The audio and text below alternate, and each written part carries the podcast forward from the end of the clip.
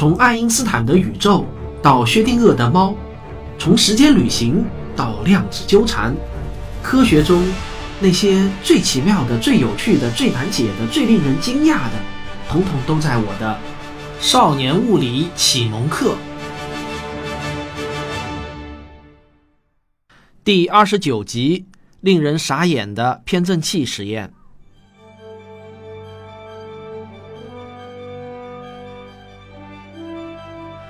上一期我们说到，爱因斯坦极其不喜欢波尔的不确定性原理，他为了反驳波尔，冥思苦想了很多年，终于在一九三五年五月，和另外两位科学家一起，想出了一个能够驳倒波尔的思想实验，这就是名垂千古的 EPR 实验。如果说波尔的假说掀起的是轩然大波，那么，这个 EPR 实验在日后掀起的，那可就是滔天巨浪了。这到底是一个什么样的实验呢？很遗憾啊，如果我用爱因斯坦的原始论文来讲解的话，恐怕真的没有几个人能听明白。好在这个实验的原理经过了这么多年的发展，已经有了一个更加通俗易懂的等价版本。那么，请集中精神。咱们啊，要开始一次烧脑之旅了。首先，我要给你讲一个基本概念，就是电子的角动量。这个概念是一个很抽象的物理概念，要把它准确的定义给你讲清楚的话，需要用到比较复杂的数学。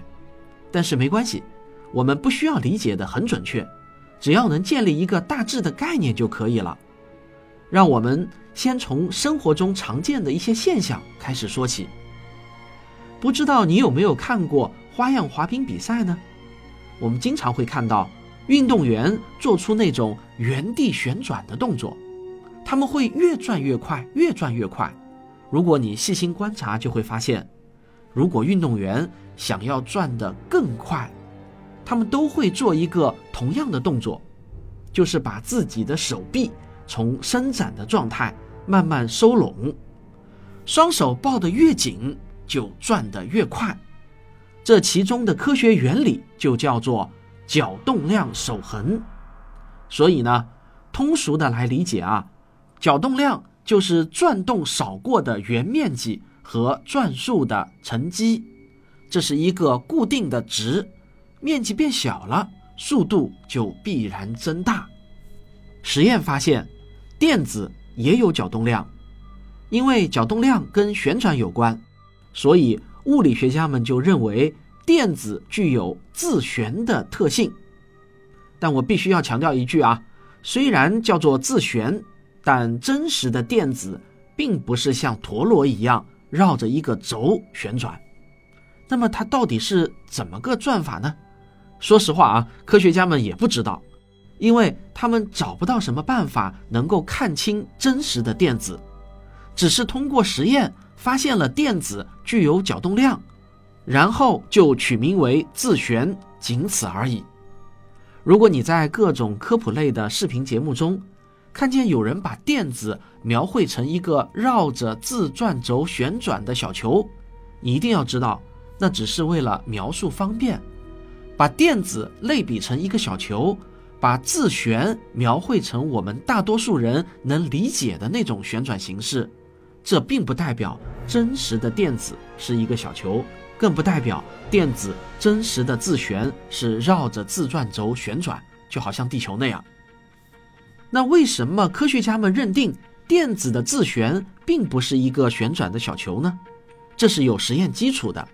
科学家们发现。电子的自旋有一种特别特别奇怪的特性，物理学家们把这种奇怪的特性称为“只有两个自由度”。好了，又出来一个新名词“自由度”这个概念，当然也是比较抽象的。为了让你能够理解这个事情有多奇怪，我们还是用滑冰来打比方。假如把一个旋转的滑冰者比喻成一个电子的话。那么，两个自由度的意思啊，就是不论我们朝哪个方向去测量它，都只能看到两种结果中的一种，就是这个滑冰者要么是头对着我们转，要么是脚对着我们转，不可能看到其他情况。比如说啊，如果我们从电子的上方测量电子，我们会得到两种测量结果：电子要么是 A 自旋态，要么是 B 自旋态。但是如果我们改为从侧面去测量电子，电子就不再是 A 自旋态或者 B 自旋态了，而是变成了要么是 C 自旋态，要么是 D 自旋态了。当然啊，我这里所说的 A、B、C、D 仅仅只是一个代号，你不必去深究到底是什么样子的状态。那这就奇怪了，这就好像电子会根据我们的测量行为而改变一样。我们用 X 方法测量得到的就是 X 对应的状态，用 Y 方法测量得到的就是 Y 对应的状态。你是不是觉得很奇怪呢？但是还有更加奇怪百倍的事情正在前面等着科学家们呢。为了便于我后面的讲解啊，我们现在就不妨给电子的各种自旋态起一个比较容易记住的名字。我是这样起名的，因为在日常生活中，我们习惯了用上下、左右、前后来描述空间的六个方向，所以我就把电子的自旋态称作。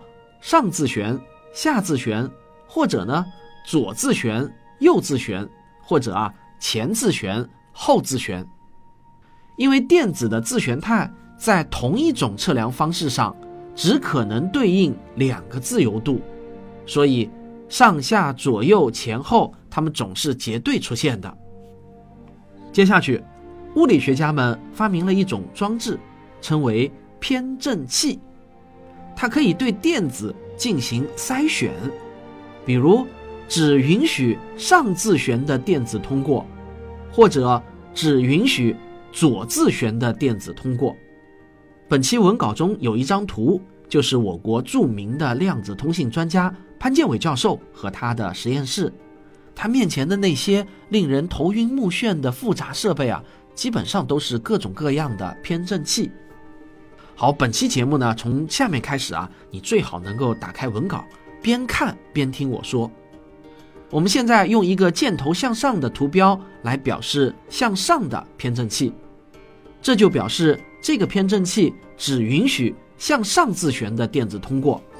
那箭头向左的图标呢，就表示只允许向左自旋的电子通过。这两个图标还是很直观的吧？当科学家们利用偏振器对电子做实验的时候，发现了一个令人无比诧异的结果。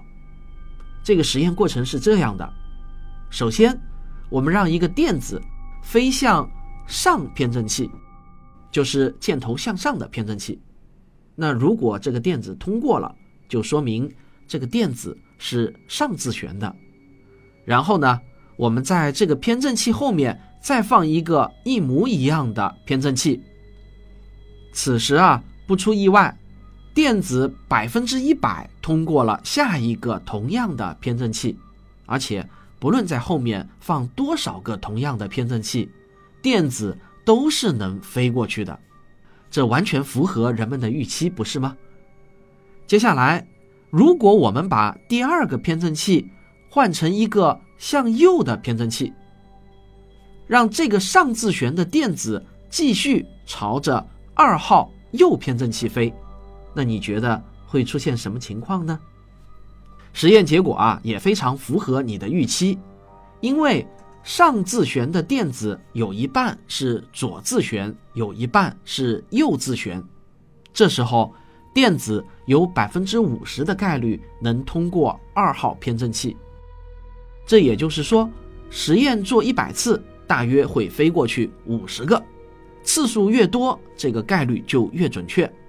好，下面啊，我们就要来见证令人感到无比怪异的关键实验了。我们在后面啊，再放一个向上的三号偏振器。注意，这时候一号偏振器和三号偏振器是完全一模一样的，只不过在它们的中间夹了一个不相同的二号右偏振器。好了，大家觉得，那这个电子能不能飞过去呢？我们已经做过一次实验，如果没有二号偏振器的话，电子是百分之一百通过三号偏振器的。所以呢，按照地球人的正常逻辑，飞过二号偏振器的电子也应该是百分之一百的通过三号偏振器。你觉得对吗？然而，让物理学家们大跌眼镜的是，实验的结果却是，这个电子。仍然只有百分之五十的概率通过三号偏振器，尽管三号和一号都是一模一样的上偏振器。好了，听到这里，我想请你们仔细回味一下这次实验的结果，有没有让你感到震惊呢？如果没有的话，那只能说明你并没有真正的听懂，你需要从头把本期节目再听一次。